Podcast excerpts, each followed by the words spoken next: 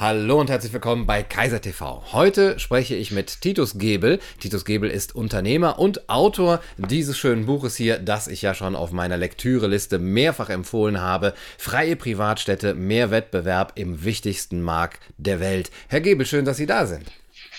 Herzlich gerne.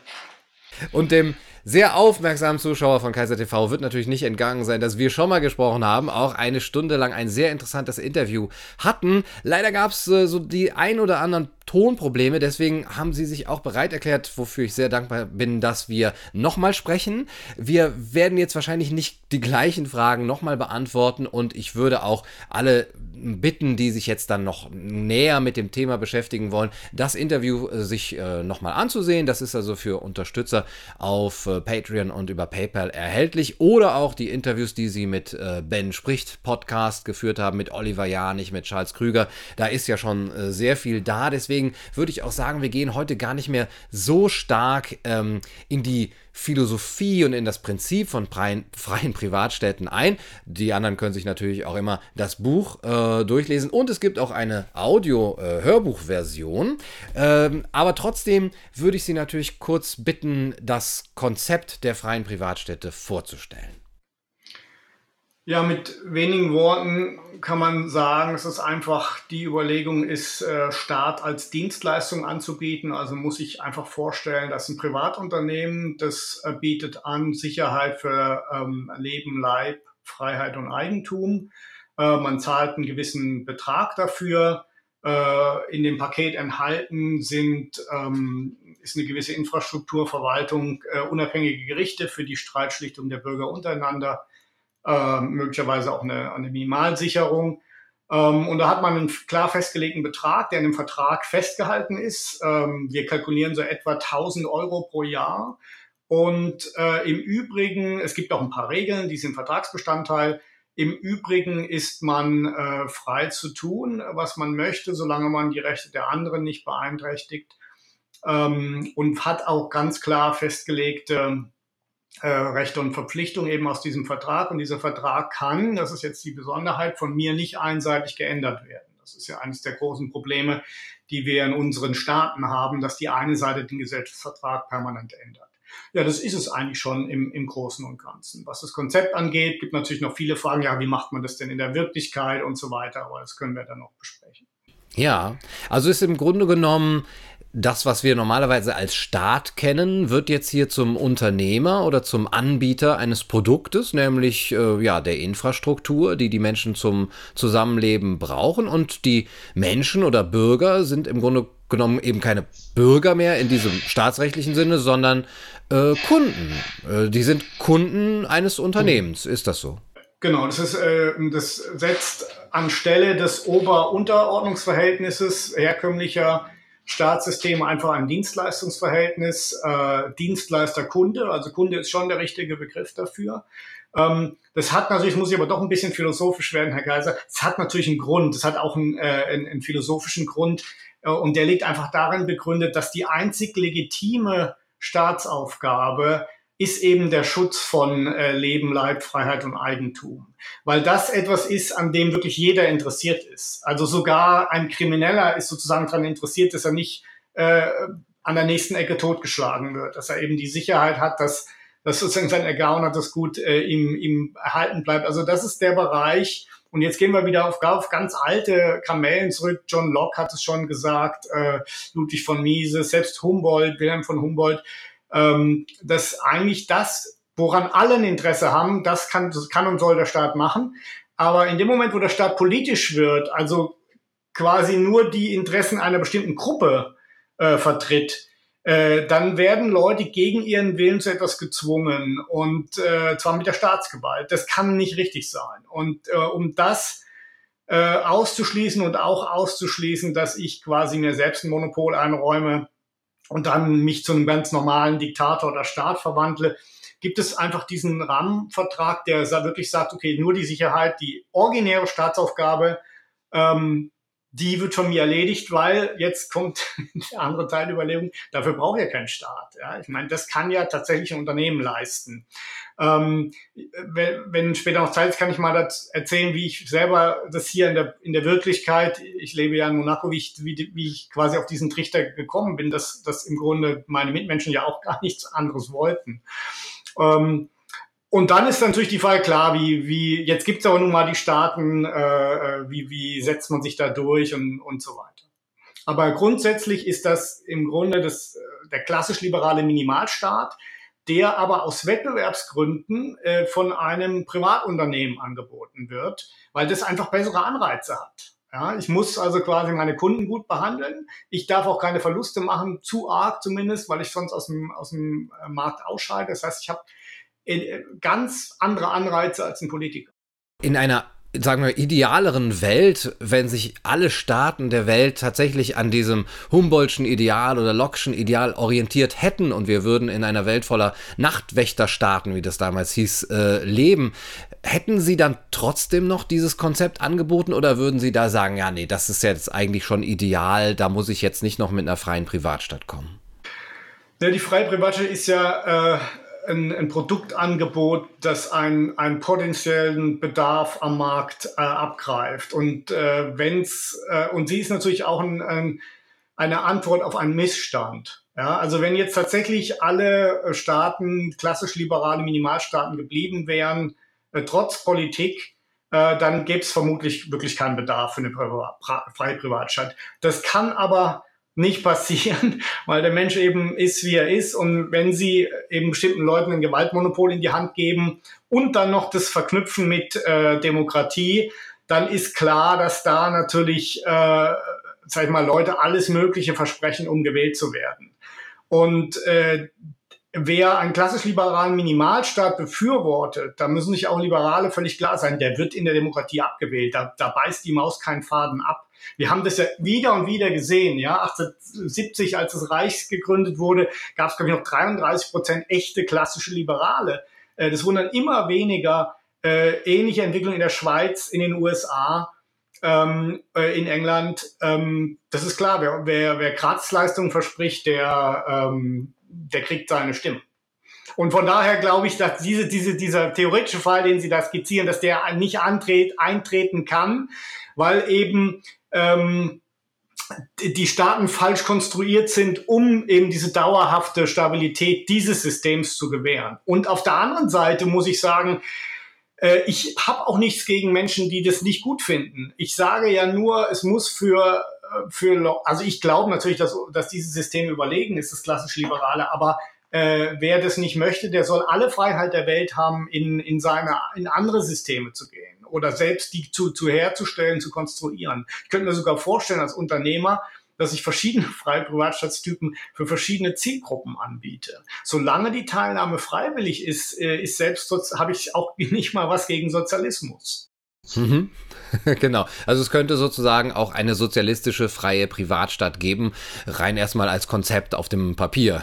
Ja, wobei die natürlich dann, dann sich nicht privat nennen würde, weil privat geht ja gar nicht. Ja, aber äh, die würde sich dann vielleicht sozialistische Genossenschaftsstadt nennen oder sowas. Und im Prinzip ja. Warum denn nicht? Solange alle dort die, es wäre sogar heilsam weil dann könnten die ganzen Großsprecher und äh, äh, also ich würde zum Beispiel liebend gern gegen Paul Krugmann antreten mit meiner Stadt oder gegen äh, Sarah Wagenknecht oder die ganzen linken Reformer, die äh, der Meinung sind, ähm, sie, sie wüssten jetzt, wie es geht. Also von daher ist es ja das Schöne. Ich meine, das ist ja, sagen wir mal, auch der, der echte bahnbrechende Vorteil, den die Liberalen haben, ist, Sie haben kein Problem damit mit anderen Systemen. Es ist nur umge umgekehrt immer der Fall. Und ähm, da müssen wir von wegkommen. Wir müssen wirklich sagen, lass doch jeden beweisen, dass sein System funktioniert. Und vermutlich werden mehrere Systeme nebeneinander existieren können und funktionieren. Ja, also die Menschen sind nun mal verschieden. Ähm, mir geht es einfach nur darum, eine Alternative zu schaffen. Das wäre dann wirklich der Wettbewerb der Ideen, äh, von dem auch Mises gesprochen hat, aber dann wirklich im Praktischen, dass man mal sehen kann, okay, wohin würde das denn führen, was da die ganzen Intellektuellen sich so ausgedacht haben. Also Sie sagen auf der einen Seite, ja, es, es gab und gibt immer eine Nachfrage nach sozusagen Umverteilern und ähm, nach Leuten, die gratis, also Politikern, die gratis ähm, äh, ja, Geschenke versprechen. Andererseits gibt es offensichtlich auch eben eine Nachfrage aus dieser Misere heraus nach solchen Konzepten wie Ihrem. Wie groß ist denn diese Nachfrage tatsächlich, wenn man mal so ein bisschen aus dem Nähkästchen plaudern kann? Also ich würde mal aus dem Nähkästchen sagen, wenn ich vor zehn Jahren mit der Idee gekommen wäre, hätten die meisten mich für einen Spinner gehalten. Ähm, gut, ich habe jetzt natürlich, war jetzt Vorstandsvorsitzender ähm, einer börsennotierten Firma. Also ich werde schon, sagen wir mal, nicht, nicht, nicht unernst genommen, aber mit so einer Idee, ja. Aber heute ist es so, also ungelogen jeder zweite, wenn nicht noch mehr, ob das jetzt hier in Monaco ist, in Deutschland, in Italien oder in Frankreich oder in der Schweiz. Ähm, jeder zweite sagt, ja, da könnte was dran sein und ja, wir müssen irgendwas ändern. Ja, also die, dieses Bewusstsein, dass irgendwas nicht richtig läuft äh, im Staate, ist da. Die Leute wissen nicht was, sind aber offen für neue Ideen. Also ich merke das ganz toll und ich kriege auch wirklich ähm, viele Zuschriften. Äh, ich, äh, gut, oder mein Assistent, wir haben ja jetzt ein paar Leute, die da äh, bei Free Private Cities arbeiten. Viele, viele Leute sagen, äh, wir, wir, sind bereit, wir warten nur noch drauf, äh, dass es losgeht. Ähm, wir wollen nicht mehr so weitermachen wie bisher.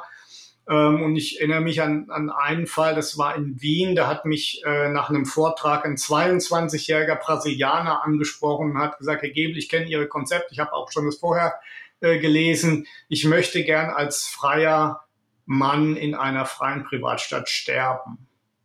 Ja, das sagt ihnen ein 22er Brasilianer und dann denken sie natürlich schon, oh, das ist erstens eine Motivation und zum anderen ist es natürlich auch ein Zeichen, dass ähm, dass hier wirklich ein Markt besteht. Äh, ein anderes Element, ein anderes Indiz ist eine Umfrage, die in den USA immer durchgeführt wird seit Jahrzehnten, wie zufrieden sind sie mit ihrer Regierung.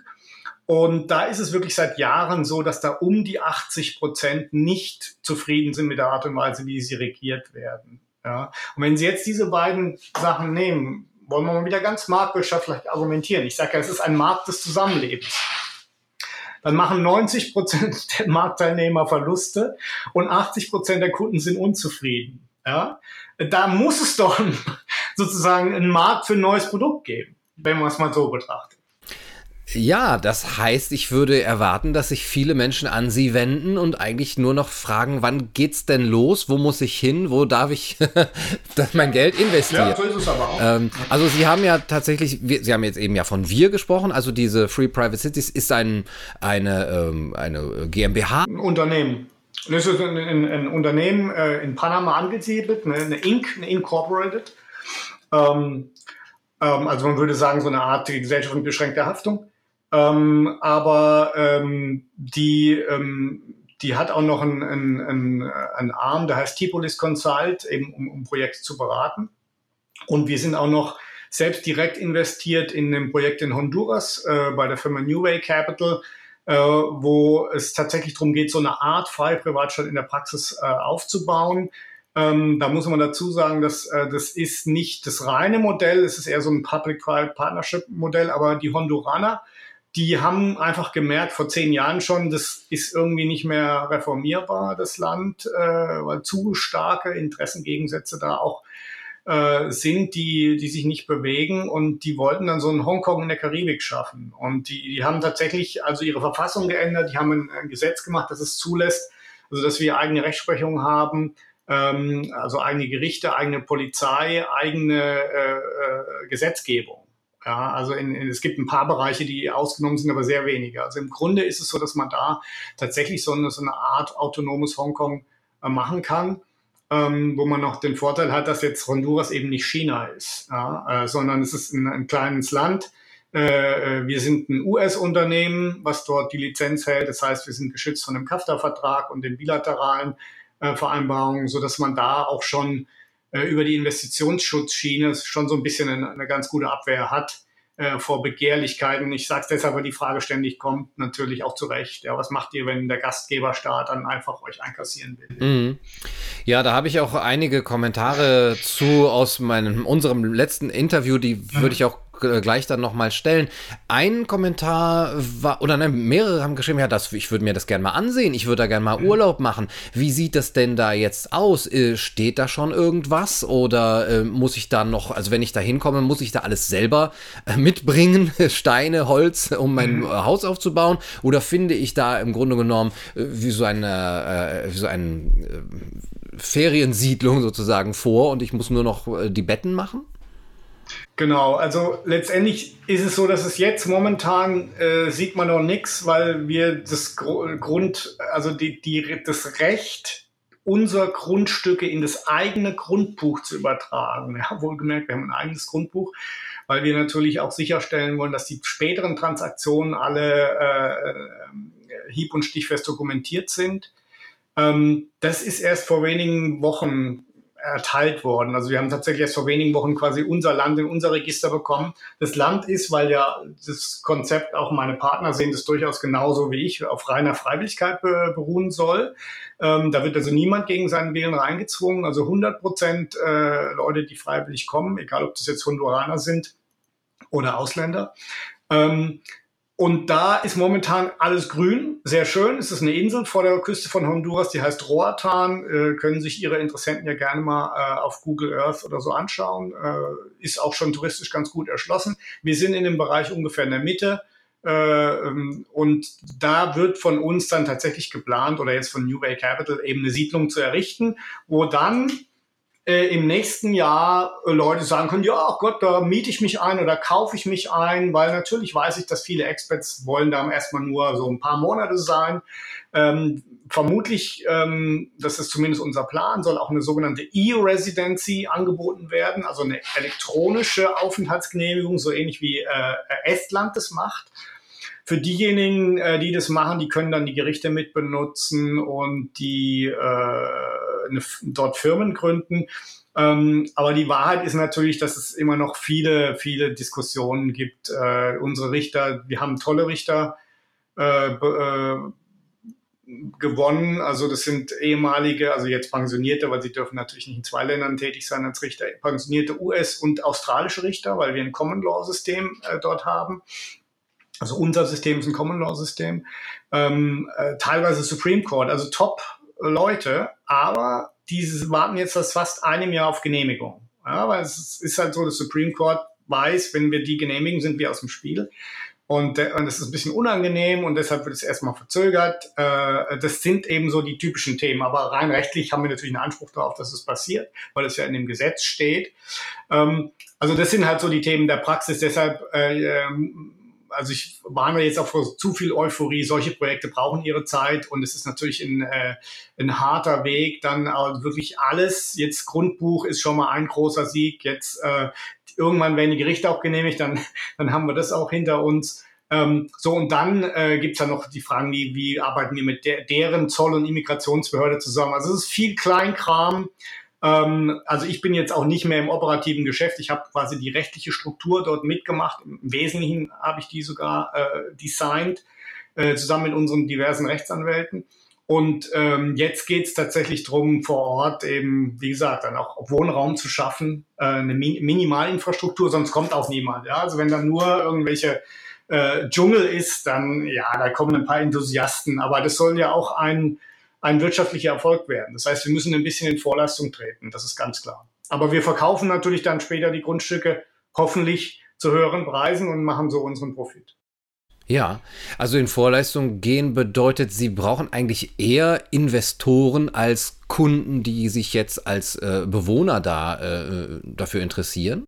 Am Anfang ja. Ähm, also wir haben, äh, es ist quasi so, die Reihenfolge ist tatsächlich so, dass wir sagen, ähm, brauchen erst Investoren, dann Unternehmen, die sich dort ansiedeln wollen, weil die ja Arbeitsplätze schaffen und erst in dritter Linie dann äh, Residents, äh, also Bewohner. Äh, weil da ist es auch erfahrungsgemäß am leichtesten. Also wir sehen jetzt schon, also ich glaube nicht, dass wir Probleme haben, Residenz zu finden. Es ist eine super schöne Insel, äh, wir garantieren Sicherheit und wir werden bis dahin eben auch schon was geschaffen haben. Also ähm, und für den normalen Honduraner ist es auch hoch attraktiv. Das muss man sich ja mal vorstellen. Es ist ein Land, da können sie nicht mal was mit der Post schicken, ja, äh, weil die Sachen verschwinden. Äh, und ähm, äh, wenn wir dann so, so ein erste Welt-Umfeld dort schaffen, dann ist es für, auch für die normalen Honduraner hochattraktiv, dort, äh, dort zu sein. Ja. Also von daher äh, ist es in der Tat, äh, das haben Sie schon richtig vermutet, jetzt wichtiger, erstmal Investoren äh, zu finden, aber eben auch Unternehmen, die sagen, jawohl, wir wollen dorthin kommen. Ähm, und da gibt's mal ein Beispiel aus dem Nähkästchen. Äh, es hat uns die Regierung von Honduras darauf angesprochen. Es gibt mehrere große Hotelketten, die würden an, ganz gerne nach Roatan, weil dort auch schon, schon Kreuzfahrtschiffe anlegen. Aber es hat bisher noch keine einzige gemacht. Und die, der Grund ist offenbar, dass die Hotelketten sagen, wir brauchen Rechtssicherheit für Arbeitsrechtsdispute. Ja, und die gibt's nicht in Honduras. Äh, und deshalb haben, sind die davon zurückgeschreckt. Das ist so, so meine Information. Da habe ich äh, dem Regierungsvertreter gesagt, ja, können wir aber ohne Probleme leisten. Ja? Wir haben ja äh, quasi, wir übernehmen einfach da äh, aus den USA die entsprechenden Regelungen. Ähm, wir haben auch US-Richter, australische Richter, haben ein Common-Law-System. Das sollte kein Problem sein. Also das sind so die Vorteile, die wir in so einem Umfeld bieten können und die auch, sage ich mal, für Unternehmen durchaus Sinn machen, sich dann dort anzusiedeln diese Unternehmen, die dann vielleicht einen Anreiz haben, äh, bei ihnen sich anzusiedeln, da kann ich mir vorstellen, dass es da auch manches zwielichtige Unternehmen gibt, für das das sehr, sehr reizvoll ist, weil sozusagen offshore da Dinge gemacht werden können, die vielleicht von äh, den normalen Staaten verboten werden. Also ich denke zum Beispiel an Pornografie oder wirklich Kinderpornografie oder Drogenhandel, ähm, solche Sachen, die auch ethisch äh, nicht vertreten vertretbar sind. Wählen Sie da aus? Und wenn ja, nach welchen Prinzipien gehen Sie vor? Ja, also im Prinzip äh, ist das eine Gefahr, die real ist. Ähm, da hat man natürlich, da wird der, der Gastgeberstaat natürlich hat entsprechende äh, Punkte da normalerweise schon in, in der Vereinbarung oder in dem Gesetz äh, niedergelegt äh, um sowas zu vermeiden. Ähm, in Honduras ist es beispielsweise so, dass wir auch den internationalen Vereinbarungen äh, unterworfen sind, denen Honduras unterworfen ist. Also sprich äh, gegen äh, äh, Kinderpornografie, Menschenhandel und, und, und Geldwäsche. Äh, in, äh, ich meine, für die meisten Libertären ist es ein bisschen enttäuschend, äh, dass nicht das, aber dass man in Honduras äh, jetzt also keine volle Drogenfreigabe machen kann, das ist einfach in Mittelamerika ein No-Go. Ja, die haben jetzt gerade vor wenigen Jahren erst ihre letzten großen Drogenbanden da rausgeworfen mit US-Hilfe und wollen jetzt nicht, dass die quasi wieder einsickern über, über so eine, so eine Freizone. Das muss man einfach verstehen. Da müssen, sie müssen immer mal wieder ähm, Kompromisse machen, die jetzt der speziellen regionalen äh, äh, Situation entsprechen.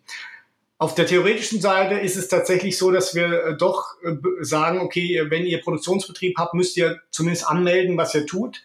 Ähm, ähm, und da gibt's so als Daumenregel, wenn es, in, wenn es in einem anderen Land erlaubt ist, dann äh, ist es erstmal hier auch erlaubt, es sei denn, wir eben Sonderregeln, die dagegen sprechen. Das ist in dem Fall ganz klar, wenn Honduras äh, Partei eines ähm, internationalen Abkommens ist, das bestimmte Tätigkeiten untersagt, ähm, also Kinder, Kinderpornografie und sowas geht halt einfach nicht. Ja, das geht, würde auch so, würden, würden wir auch in keinem Falle zulassen. Ja, also da gibt's schon, ich meine, das ist ja das Schöne, wenn Sie ein Privatunternehmen sind. Äh, Sie sagen, okay, wenn ihr kommt, äh, müsst ihr einen Vertrag unterschreiben. Ja, und da steht dann eben drin, dass also bestimmte Sachen halt nicht gehen. Ja, das, ähm, und, und wem, wem das nicht gefällt, der muss irgendwo anders hingehen.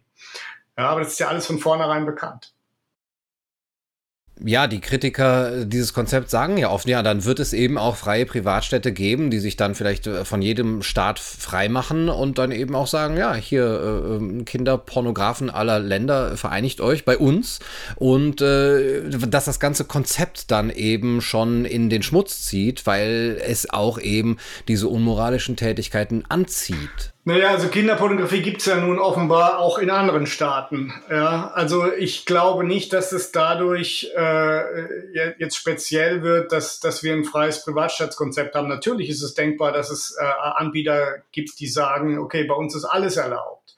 Ähm, aber ich kann, äh, ich kann da nichts gegen machen, genauso wenig wie ich gegen die Verfassung des Iran irgendwas machen kann. Ja, also das müssen dann die Leute schon selbst entscheiden.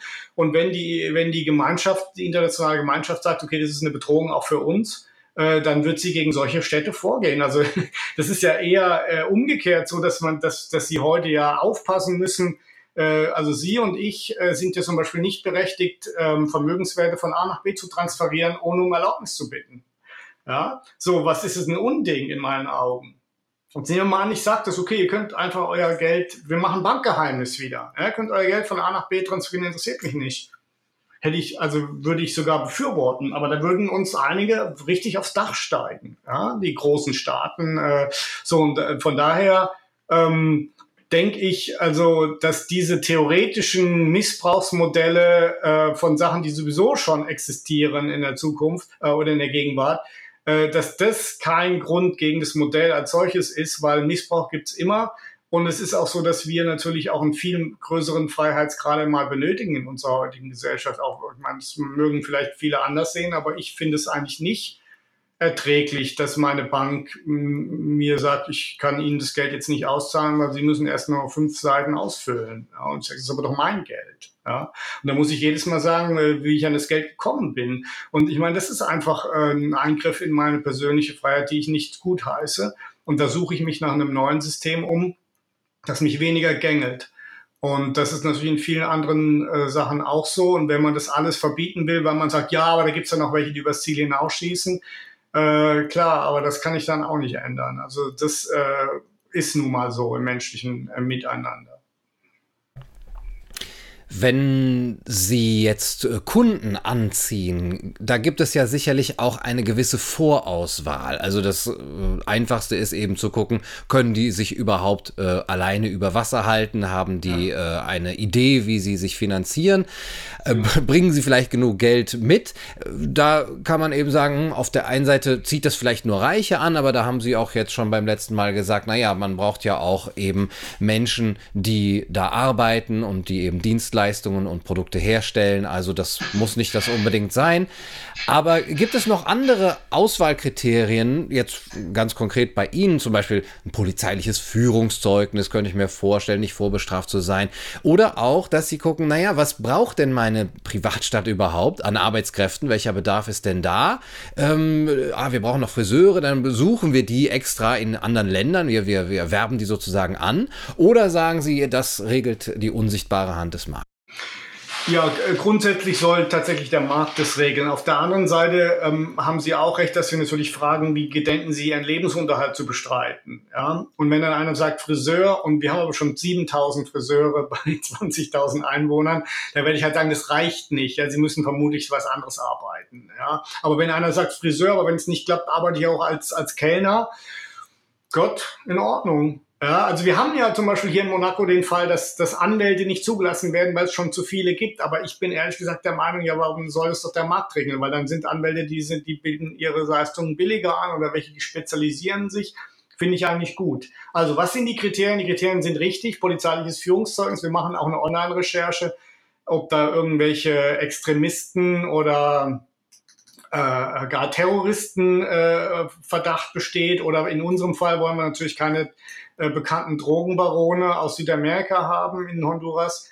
Ähm, dann wollen wir ganz ehrlich auch keine äh, Kommunisten oder Islamisten haben. Also wer sozusagen als solcher schon in Erscheinung getreten ist, äh, den, den würden wir ablehnen. Äh, ansonsten kommt die Frage, wie wollen Sie Lebensunterhalt verdienen und wo wollen Sie wohnen?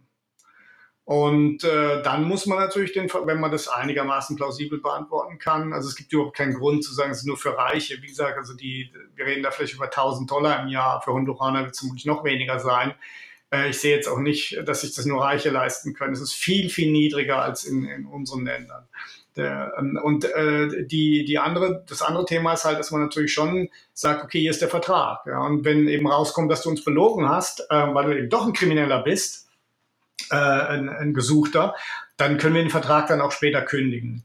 Ähm, also das ist so ein bisschen unser, ähm, unser Notnagel, weil es kann, die Leute können sich ja verstellen und, oder sich als jemand ausgeben, der sie nicht sind und so weiter. Also das sind, ähm, äh, sind immer die Themen. Aber im Grunde unterscheiden wir uns aber diese, bei diesem Auswahlthema nicht von anderen Stadtstaaten, die das im Prinzip genauso regeln. Also Führungszeugnis und äh, Einkommensnachweis und Wohnungsnachweis. Ein Thema, was wir beim letzten Mal schon kurz angerissen haben, aber das mich besonders interessiert, ist das der, des Zusammenhaltes in so einer Gemeinschaft, die ja dann vielleicht ja. eine freie Privatstadt sein kann. Beziehungsweise der Gedanke der Gemeinschaft, Gemeinschaftlichkeit, auch Identität, äh, wird ja jetzt erstmal nicht in den Fokus gerückt, sondern es ist hier die Möglichkeit, frei als, als, als freier, privater Mensch äh, zu leben und zu sterben.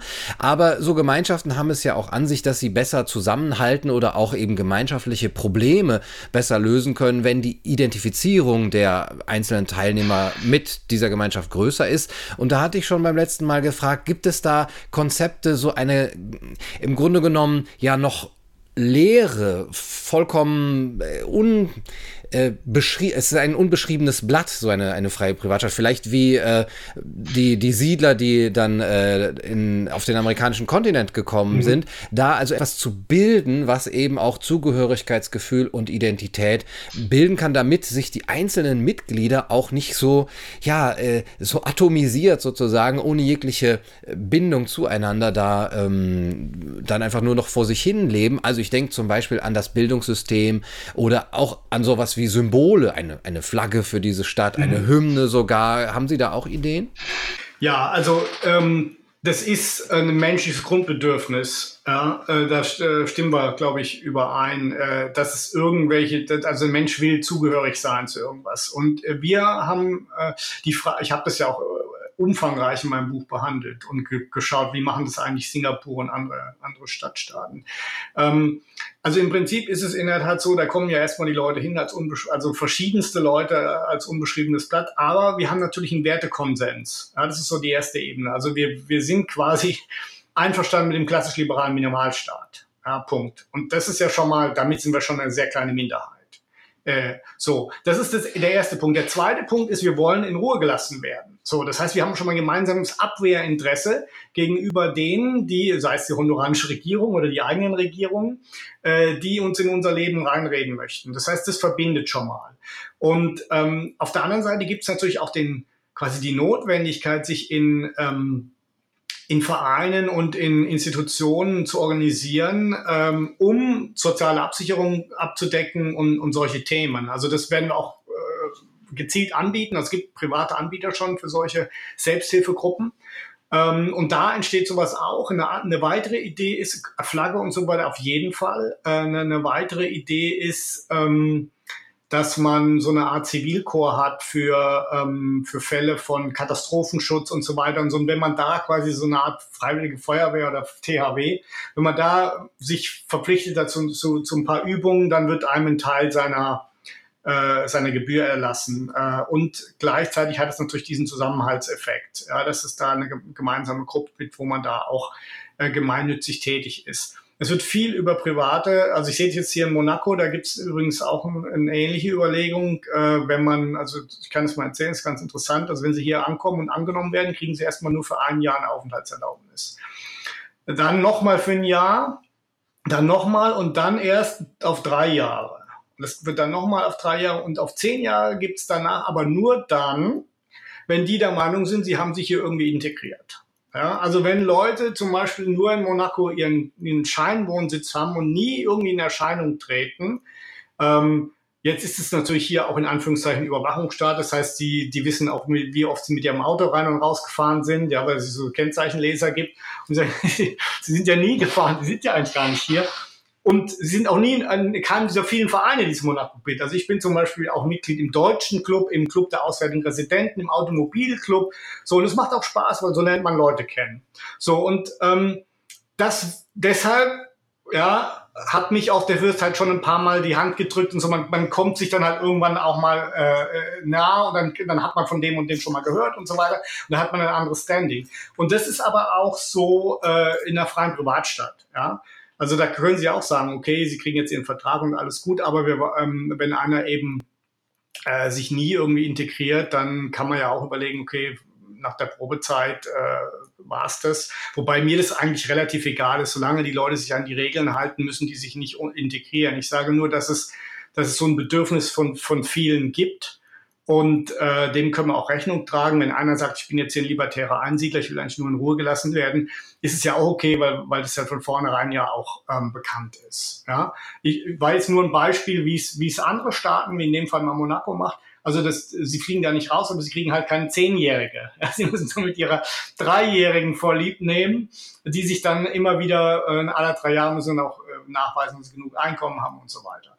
Ähm, also das sind schon Mechanismen. In Singapur macht es über die Wehrpflicht übrigens. Ja? Ähm, die haben das ganz bewusst äh, gemacht, äh, um, um so eine Art Gemeinsamkeit zu erzeugen und scheinbar auch ganz erfolgreich. Ich habe mal mit ein paar Leuten aus Singapur gesprochen, aus unterschiedlichen Ethnien. Äh, das scheint zu funktionieren. Ähm, halte ich jetzt für uns bei uns jetzt noch nicht unbedingt für erforderlich, aber wenn wir so einen freiwilligen äh, Dienst haben, ähm, ich meine schon. Also ich glaube meistens, was am meisten zusammenschweißt, ist ja immer der Angriff von außen. Ja, wenn, wenn jetzt von, also Angriff nicht unbedingt, aber Druck von außen. Äh, und, und, oder wenn eine Notlage ist und die Leute sagen, komm, wir helfen uns gegenseitig, äh, ein, ein, Sturm war und dann gibt es Leute, die haben ihr Haus verloren, dann wird gesammelt, damit die das wieder aufbauen können. Solche, solche Dinge, wenn die sich über ein paar Jahre ereignen, dann, ich glaube, da wächst schon ein Zusammenhalt und das andere Element ist natürlich auch der Stolz, wenn die Stadt dann floriert, zu sagen kann, Mensch, ich bin hier, das ist das freiste Gemeinwesen der Welt, ja, und wir sind erfolgreich. Ich glaube schon, dass, dass sich so eine Identität ähm, äh, bildet, auch ohne dass man die jetzt unbedingt äh, massiv anschieben muss. Hm.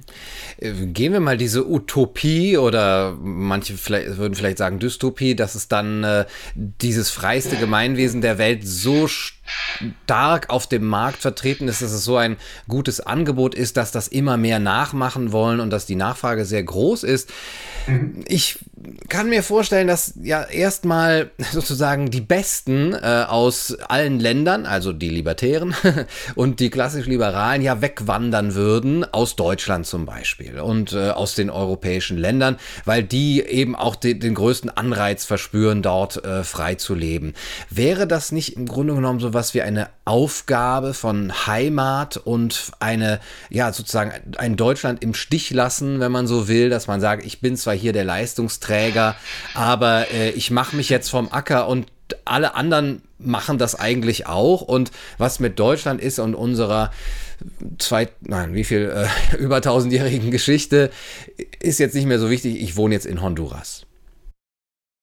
Ja, ich meine, das ist natürlich ein Thema, das sich jeder in der einen oder anderen Form stellen muss. Mir gut, wenn Libertäre, viele sagen, ja, ist ja völlig egal, wo ich, wo ich herkomme und so. Und, aber in der Tat ist es, ist es nicht so. Also ich, äh, es gibt ja auch das Bonmot, wenn, wenn man jemanden fragt, wo kommst du her? Und er sagt Europa, dann weiß der Gegenüber, dass es ein Deutscher ist. Ja, weil, also, äh, die, die, die Leute, die sie sagen, sie sind total international, die sind meistens irgendwie dann doch gar nicht so, anders als, die, als ihresgleichen. Aber im Prinzip ist es, ist es eine völlig berechtigte Frage. Aber wir hatten ja den Fall schon mal. Wir hatten den Fall schon mal, und zwar mit der DDR.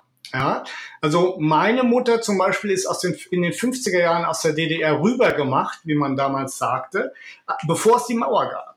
Warum? Die haben auch erst ein paar Jahre sich das angeschaut und ähm, klar, ihr äh, Großvater ist dann auch in einem dieser Lager umgekommen äh, äh, war denunziert worden äh, äh, und äh, ist da ähm, Ende der 40er umgekommen, sind aber trotzdem ein paar Jahre geblieben, aber es haben dann gemerkt, also das wird nichts äh, mit dem Kommunismus und äh, sind dann weggegangen. Und letztendlich ist das eine Abwägung. Wenn Sie in Deutschland, schauen Sie, das ist ja auch ein, äh, ein Druck, den ich aufbauen will. Ich will ja Wettbewerb, damit sich auch ein Land wie Deutschland anstrengen muss, seine Leistungsträger zu halten, indem es nämlich ein ordentliches Umfeld anbietet. Idealerweise ein extrem föderalistisches. So für jeden ist was dabei und trotzdem gibt's gemeinsame äh, Regeln und Institutionen.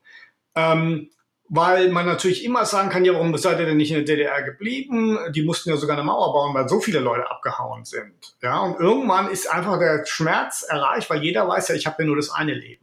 Ja? Und ob ich wiedergeboren werde oder in den Himmel komme, hm, würde ich mich nicht drauf verlassen. Ja, so denken ja die meisten durchaus realistisch. Sie sagen, ich will eigentlich hier äh, nicht mich aufs Jenseits vertrösten lassen. Ähm, so, und dann ist es einfach so, dass man sagt, okay, jetzt mache ich eine Abwägung. Ja, klar bin ich meiner Heimat verbunden äh, und ähm, manche sind es mehr andere weniger. Ja, also die Sachsen gelten zum Beispiel als besonders äh, heimatverbunden. Ich habe auch mal, ähm, die gehen, also gehen dann weniger weg als jetzt Leute aus Brandenburg von mir aus. Ähm, das hat natürlich dann auch zugeführt, ich habe da mal so, so eine Bundeswehrstatistik gesehen, dass die im Schnitt einen höheren IQ haben als andere äh, ostdeutsche Bundesländer. Also die Rekruten hatten, in den Rekruten hat man das gesehen. Warum sind halt mehr da geblieben von denen, die sonst, ja, die Leistungsträger sind. In der Tat hat die DDR einen äh, Exitus von Leistungsträgern erlebt. Ja, nicht nur Firmen, sondern auch eben die Leute, die was in, im Kopf hatten. Und äh, das Problem werden wir in der Tat wiederkriegen, ja, ganz klar. Aber das ist aber auch selbst verschuldet. Ja, und, und ich selber sehe mich durchaus auch als, als, sagen wir mal, Patriot, als jemand, der sich, äh, der sich doch Sorgen macht um, um, um seine Heimat. Ähm, äh, auch wenn ich jetzt gerade so einen Gentest gemacht habe, dass ich eigentlich als Osteuropäer und Brite abstamme. ja, aber ich, ähm, ich sehe durchaus diese tausendjährige Geschichte auch als Teil von mir. Und ich, ich, mir, mir macht es keine Freude zu sehen, was momentan mit Deutschland passiert. Aber ich habe für mich selber eben auch entschieden, was viele andere äh, entschieden haben. Ich kann da nichts gegen machen. Und äh, meine klassisch Liberalen, schauen Sie, ich bin, wenn Sie es böse sagen, ich bin ein Demokratiekritiker und ein Manchester-Liberaler. Das heißt, ich habe nun wirklich, also wirklich keine politische Heimat in Deutschland.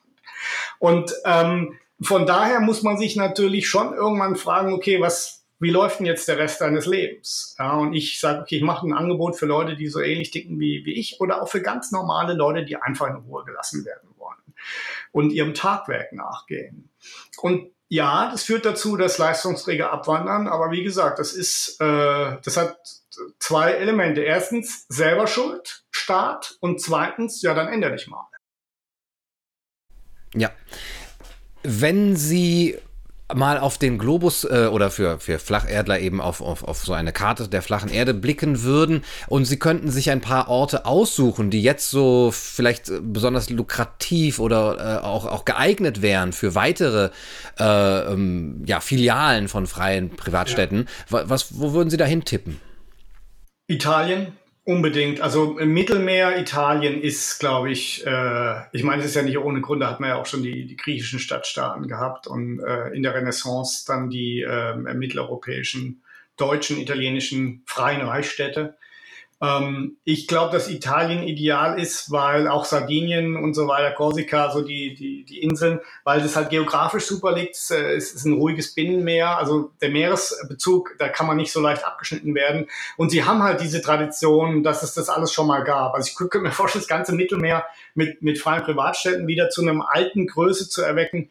Ähm, geht zurück bis phönizische Handelsstädte, ja, äh, ist halt auch geografisch relativ prädestiniert für sowas. Deshalb gab es es schon mal. Es gibt die Phönizier, dann, dann die Griechen hatten ihre und dann, wie gesagt, im Mittelalter die freien Reichsstädte. Venedig ist ein, ein unglaubliches Beispiel. Ist halt dadurch, dass es jetzt schon 200 Jahre aus dem Geschäft ist, nicht mehr äh, so präsent. Aber es war 1100 Jahre unabhängig, ohne dass ein einziges Mal eine Regierung gestürzt wurde. Ja, also das müssen sie erst mal bringen. Und als, als Stadtstaat zwischen Byzanz, Habsburg äh, und äh, äh, dem Osmanischen Reich und so weiter. Also das äh, überlebt zu haben, also es ist möglich und es ist schon da gewesen und klimatisch ist es natürlich auch, sage ich mal, im Mittelmeer angenehm. Ja? Es ist gemäßigtes Klima, es ist nicht so heiß wie in Honduras ähm, und es hat natürlich schon diese Tradition. Also das wäre so meine bevorzugte Region. Ja, Oh, das klingt gut, da wäre ich auch äh, noch schneller dabei.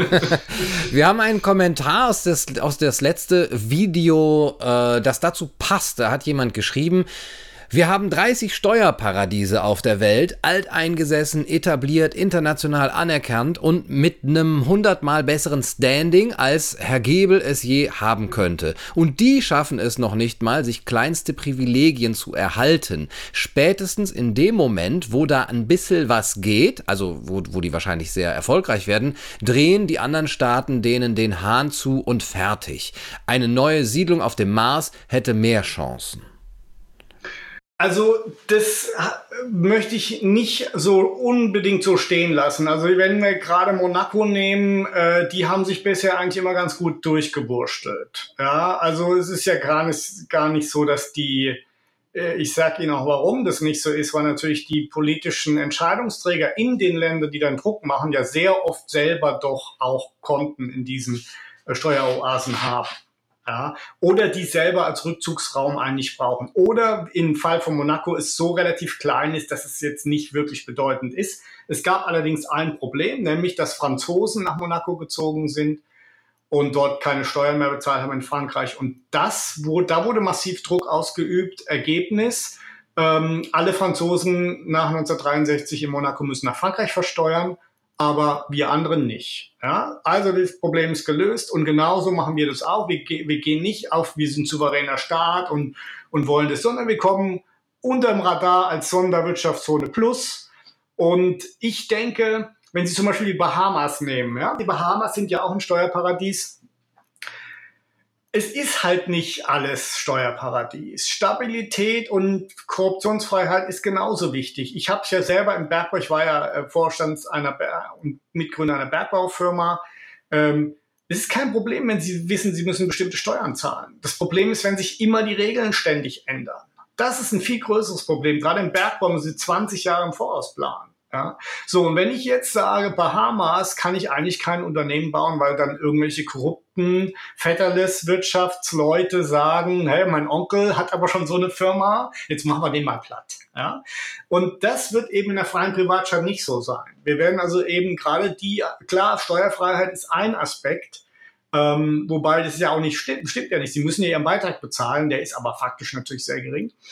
Ähm, und sie müssen natürlich auch selber auch für, für Bildung und, äh, und Gesundheitsvorsorge äh, auch was zur Seite legen. Aber ähm, ich glaube, dass wir doch gegenüber den genannten äh, Steuerparadiesen den Vorteil haben, dass wir eben auf einer, als eine Privatrechtsgesellschaft, als ein Dienstleister, der, der im Grunde auch hochtransparent ist, Sie wissen ja genau, was ich darf und was nicht, ähm, äh, da agiert. Und von daher glaube ich schon, dass es ein Unterschied zu den, zu den herkömmlichen Steuerparadiesen werden kann. Vor allen Dingen glaube ich auch, dass die, ähm, die Länder in Europa doch jetzt aufgrund ihrer mannigfaltig verfehlten Politik doch in Schieflage geraten werden. Und dann gibt es vielleicht wieder eine Chance, so wie im Mittelalter, dass wir tatsächlich solche, solche Städte in die Tat umsetzen. Und die müssen dann, wie gesagt, die müssen dann nicht vollkommen autonom sein, ähm, die können ja, es reicht ja, wenn die so eine innere Autonomie haben. Mhm. Ein Kommentator findet es sehr gefährlich, dass ein Unternehmer, also Sie hier in dieser Hinsicht, in seiner Stadt Legislative, Judikative und Exekutive vereint und somit die Gewaltenteilung aufhebt. Sehen Sie diese Gefahr? Ähm, Nee, ich glaube, das ist auch ein Missverständnis, weil die Judikative hebe ich ja nicht auf. Also in dem Falle, wo, ähm, wo Streitigkeiten über den Vertragsinhalt mit mir sind, ja, also ich als Vertragspartei, da gehen wir auf ein externes Schiedsgericht. Die Gerichte, die ich anbiete, sind nur für die äh, Streitigkeiten der Bewohner untereinander. Was die Legislative angeht, ja, aber die, die, die Regeln sind ja vorher bekannt äh, und die werden auch insoweit nicht geändert. Also eine Rechtsfortbildung würde dann wie im Common Law nur über die Gerichte laufen. Das heißt, äh, es gibt in dem Sinne keine Legislative. Das heißt, sie, es ist eher wie so ein Club. Sie, sie kennen die Regeln und wenn sie die Regeln nicht gut finden, bleiben sie einfach, wo sie sind. Wenn sie die Regeln aber gut finden und sie sind der Meinung, ich halte die Regeln nicht ein, dann haben sie eine unabhängige Judikative, äh, die dann nachschaut. Ja. Also von daher trifft eben der Vergleich nicht ganz, weil meins ein bisschen ein anderes System ist. Ähm, aber ich kann Ihnen auch immer, äh, sag mal, ein anderes Beispiel nennen, ist der Kreuzfahrtkapitän, der ja auch theoretisch äh, absolute, äh, alle drei Gewalten auf sich vereinigt, ähm, aber trotzdem in der Regel davon Abstand nimmt, seine Passagiere auspeitschen zu lassen, weil er natürlich an denen als Kunden interessiert ist. Und ich habe eben auch eine Reputation zu verlieren. Das heißt, ich werde mich schon an meine eigenen Regeln halten im eigenen Interesse. Ähm, eine Frage, die damit ein bisschen zu tun hat, aber von der anderen Seite, was tun, wenn der böse umgebende Staat, also in unserem Fall Honduras, für die Nutzung aller Dinge außerhalb der Privatstadt, Arbeit, Verkehr, Einfuhr lebenswichtiger Güter etc., plötzlich ganz viel Geld verlangt? Ja, ich meine, der, Fall ist ja nun nicht ganz von der Hand zu weisen. Ja. Äh, solche, solche, das ist so, so, eines der ersten Themen, mit denen man sich beschäftigen muss, wenn man, wenn man äh, als Unternehmer in dem Bereich tätig sein will. Also da gibt es eine ganze Palette von, sage ich mal, Abwehrmaßnahmen. In dem Fall ist es so, dass ähm, Honduras selber in das Gesetz reingeschrieben hat, dass eben, wenn das faktisch aufgehoben wird, dass es eben noch 50 Jahre weiter gilt, in, in unserem Fall. Ähm, das heißt, wir können sagen, wir sind, wir müssen das nicht bezahlen und wir haben auch quasi einen eigenen Seezugang. Wenn jetzt Honduras sagt, wir machen wir eine, eine Militärblockade von euch oder so, dann würden wir sagen, okay, wir sind ein US-Unternehmen und ihr seid in der CAFTA, in der Central American Free Trade Association. Durch eure Änderungen, rechtswidrige Änderungen, ist es eine faktische Enteignung. Und jetzt gilt das Investitionsschutzkapitel dieser CAFTA. Äh, da Honduras eben auch Mitglied äh, der New Yorker Konvention ist, äh, wo sie sich erklärt haben, dass sie den Schiedsgerichtsurteilen äh, Folge leisten, die internationale Schiedsgerichte treffen in solchen Fällen. Das wäre so ein klassischer Fall. Ja? Wir würden dann eben nach New York gehen und sagen, pass mal auf, hier, die blockieren uns, obwohl äh, wir ja eigentlich Kraft Gesetzes ähm, freien Einfuhr und Ausfuhr haben. Äh, und übrigens kriegt ja Honduras 12 Prozent unserer Einnahmen. Das steht ja in dem Gesetz drin. Das heißt, die werden ja schon vergütet. Und äh, von daher würden wir den Fall gewinnen und dann könnten die zwar immer noch einfach ihre Armee schicken, aber dann würden auch die Leute alle wieder weggehen. Also das hat der Staat hat ja kein Interesse dran, äh, die Kuh, die er melken will, äh, zu schlachten. Ja, also und das ist dann oft so ein Kuhhandel, wie es Monaco mit Frankreich über die Jahrhunderte auch immer gemacht hat. Macht man halt ein Zugeständnis hier und da. Aber man macht völlig klar, pass mal auf, wenn ihr überzieht, Freunde, dann, dann schleifen wir euch vor Gericht. Äh, in jedem Fall würde ich in jedem Land sagen, das ist nicht anders, als wenn ein großes Bergbauunternehmen kommt. Da muss es eine, eine Vereinbarung mit dem Land geben, dass die sich so einer Investitionsschutzvereinbarung unterwerfen und das notfalls eben vom internationalen Schiedsgericht das ausgehandelt wird dann können Sie zwar immer noch sagen, ich ignoriere das Urteil, aber dann haben Sie natürlich eine Handhabe, Sie können dann das Auslandsvermögen dieses Staates pfänden, so wie das die Gläubiger in Argentinien gemacht haben, als die ihre Staatsanleihen einfach nicht zurückbezahlt haben. Ähm, also da gibt es schon Möglichkeiten, äh, äh, gerade durch die Investitionsschutzabkommen, die fast jedes Land inzwischen auch hat, ja, also da ist es nicht so ein ganz unbekannter Mechanismus, weil ja viele große Unternehmen äh, das gleiche Problem haben, wenn die kommen und sagen, wir investieren hier eine Milliarde, dann müssen wir aber sicher sein, dass wir nicht in fünf Jahren enteignet werden. Ja, also das im Grunde ist es eine vergleichbare Situation. Diese Fälle, da gibt es schon Mechanismen für. Okay. Ähm, ja, eine Frage, die Sie ja auch oft hören, äh, und wir haben es schon ein bisschen vielleicht behandelt. Ein Kommentator schreibt, asozial ist es schon mal, dass arme Menschen dort keinen Zutritt haben. Da wird also einfach mal bestimmt, dass ein, pardon, windiger Geschäftsmann sein Land vermietet, verkauft und die Beackerung oder Besiedelung den Leuten überlässt. Schwache Menschen haben dort nur so lange zu lachen, bis die Knappheit aufkommt und mit der Knappheit die Angst und das Horten. Ja, also das letzte verstehe ich nicht ganz, aber das andere ist äh, so, dass äh, ich natürlich äh, das Recht dazu habe, äh, das zu tun. Und wer das nicht gut findet, der kann ja äh, das anders machen. Ähm, es ist im Übrigen ja auch so, wenn, wenn jemand da kommt und dann äh, in Armut verfällt, äh, dann würde er ja nicht rausgeschmissen. Wir haben dann ähm, Fälle, wo man sagen, gut, bitte ein oder zwei Jahre setzen wir den Beitrag aus, bis du wieder auf die Füße gekommen bist. Weil es kann jedem mal passieren, dass er eine Arbeit verliert ja, oder dass er unverschuldet sozusagen, ähm, dass er unverschuldet jetzt einen Unfall hat äh, oder behindert wird. Ähm, und und für, da muss man auch sagen, okay, für solche Fälle muss man aber auch vorsorgen. Ja? Also ich, ich bin äh, äh überhaupt nicht der Ansicht, dass äh, äh, die Menschen ein Recht haben, auf Kosten Dritter zu leben.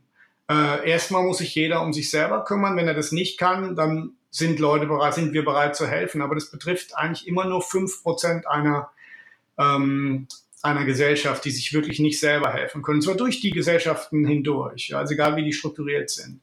Es sind etwa fünf Prozent, die wirklich so arme, kranke, alte und so weiter, also nicht arme, aber kranke und alte, die nicht selber arbeiten können. So, und die sind, äh, die, also das kriegen wir gebacken. Aber jetzt Arme aufzunehmen, weil irgendeiner ihrer Kommentatoren meint, ich müsste das machen. Nö, also mache ich nicht. Und äh, ich meine, warum auch? Ich habe ja, ich meine, das ist ja eine, eine Leistung, die ich biete. Und der Arme muss dann halt auch sagen, okay, ich bin, sagen wir, einer sagt, ich bin arm, aber arbeitswillig, dann habe ich doch überhaupt kein Problem mit dem. Herzlich willkommen. Ja? Das Problem sind ja nur die Leute, die nicht arbeitswillig sind und sagen, äh, ich will, äh, äh, ich will nicht arbeiten. Ich, ich meine, die Gesellschaft soll mich unterhalten, weil die Gesellschaft ist schuld. Oder Leute, die weiß sind, sind schuld, weil die weiß sind. Oder Männer. Ja, so, das gibt's bei mir nicht. Und äh, ich glaube, dass das auch in den normalen Gesellschaften äh, für die meisten Menschen klar ist, dass, ähm, dass erstmal jeder in der Pflicht ist, ähm, für seinen Unterhalt selbst zu sorgen und nur wenn er das wirklich nicht kann, dass dann die anderen ihm helfen. Ähm, ich sehe auch nicht, warum irgendwie Knappheit eintreten soll. Knappheit ist immer. Äh, in dem Moment, wo die, wo diese Stadt floriert, wird natürlich die Einwohnerzahl steigen. Da werden die Jobs steigen, so wie das alle anderen florierenden Staaten auch gemacht haben. Singapur ist massiv gewachsen, äh, Hongkong ist massiv gewachsen. Monaco wird an jede Ecke gebaut. Äh, und in, gerade in, in, in, in Dubai, äh, Singapur, Hongkong sind natürlich auch die meisten Leute ja gar keine Reichen. Ja, so, also von, selbst in Monaco sind 30 Prozent, äh, haben ein liquides Nettovermögen von über einer Million. Das heißt, 70 Prozent sind eben auch keine Millionäre. Ja, also das ist einfach äh, meines Erachtens dummes Zeug, weil warum soll irgendwie, also das ist so eine Verelendungstheorie, die jetzt schon x-mal widerlegt worden ist. Ähm, ich kann es auch gerne hier nochmal tun, wenn man mit irgendwas Geld verdienen kann. Ja, äh, nehmen wir mal an, ich beute Leute aus, äh, was auch ein Quatsch ist, weil wenn jemand freiwillig auf meiner Plantage arbeitet, dann bin ich kein, äh, dann beute ich den nicht aus, der kann ja auch woanders arbeiten. So, aber nehmen wir mal an, ich zahle dem wenig und mache eine Riesenmarge. Was passiert dann? Dann, dann kommen alle anderen und sagen, hey, der Gebel macht mit seiner Plantage eine Marge, ich mache auch eine Plantage. Ja, weil man dann eine Riesenmarge verdienen kann. Was passiert? Die Marge sinkt. Außerdem muss ich den Arbeitern als zweiter oder dritter Konkurrent mehr bezahlen, damit die vom Gebel zu mir kommen. Ja, und das ist der Lauf der Dinge. So funktioniert die Welt. Wenn man das nicht versteht, kann ich auch nicht ändern. Ähm, deshalb bitte eine eigene Privatstadt oder eine Genossenschaftsstadt machen und die eigenen Ideen, wie die Welt funktioniert oder funktionieren soll, umsetzen. Ähm, aber lassen Sie uns doch einfach machen. Und dann kann sich jeder das anschauen, ob da die Armen verhungern oder ob da Knappheit eintritt.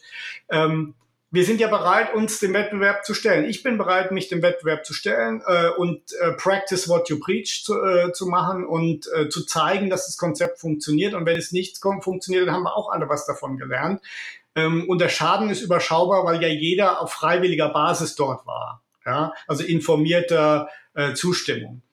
Ein letzter Kommentar, den ich eigentlich auch äh, wegen seines Stils sehr schön finde. Ein bisschen haben wir es auch schon besprochen, aber vielleicht können wir da abschließend nochmal Ihre Meinung zu einholen. Also der Kommentar beginnt mit, oh Gott, Utopia für hippe Kaffee-Latte-Reichsbürger plus Mittelalter 2.0 also da ist wahrscheinlich auch dann die kleinen Starterei mit gemeint, die jetzt schon informell vorhandene und immer perverser werdende Spaltung und Fragmentierung der Gesellschaft in einer gated Community für die Ewigkeit oder tausend Jahre zementiert. Die Spaltung der Gesellschaft durch freie Privatstädte. Ja, ich, die, äh, das, der Irrtum an dieser äh, Auffassung liegt dran, dass die Spaltung ja nicht durch die freien Privatstädte herbeigeführt wird, sondern die freien Privatstädte sind ja nur ein Ergebnis der Spaltung, die von denen herbeigeführt wird, die der Meinung sind, sie dürften den anderen vorschreiben, was sie zu tun und zu lassen haben. Ähm, äh, der Danisch sagt ja zu Recht, das ist keine, kein Rechtsruck, sondern eine Linksflucht, was wir in der Gesellschaft haben. Äh, und genau so ist es. Ja? Also es, es ist einfach so, dass ähm, ähm, ich nicht damit einverstanden bin, dass andere über mein Leben befinden und wenn ich dann sage, ich will aber nicht mehr, dass man mir dann sagt, ich sei ein Spalter. Ja? Ähm, es ist einfach genau umgekehrt. Ähm, die Menschen sind verschieden und deshalb brauchen die auch verschiedene Modelle. Und das heißt ja äh, in keiner Weise, dass man nicht fallweise zusammenarbeiten kann. Ich könnte mir sogar vorstellen, dass die freien Privatstädte ähnlich wie im äh, Mittelalter mit der Hanse oder dem Süddeutschen Städtebund so Gemeinschaften bilden. Weil man sagt, wir haben ja eigentlich gleiche Werte, ja, sogar mit äh, ja, weltweit, so mit, mit, mit anderen äh, freien äh, Städten oder auch Stadtstaaten äh, Gemeinschaften bilden und zum Beispiel sagen, okay, wir brauchen keine Migrationskontrollen, weil wir haben ungefähr gleiche äh, Population, also von, von, von, der, von der Qualität her. Ähm, da ergeben sich dann wieder neue Formen äh, der Zusammenarbeit. Ähm, Im Übrigen ähm, bleibt es dabei, ähm, dass ich entweder äh, will ich anderen meinen Willen aufzwingen oder ich will es nicht. Wenn, wenn letzteres der Fall ist, dann heißt die, kann die Devise nur lauten Leben und Leben lassen.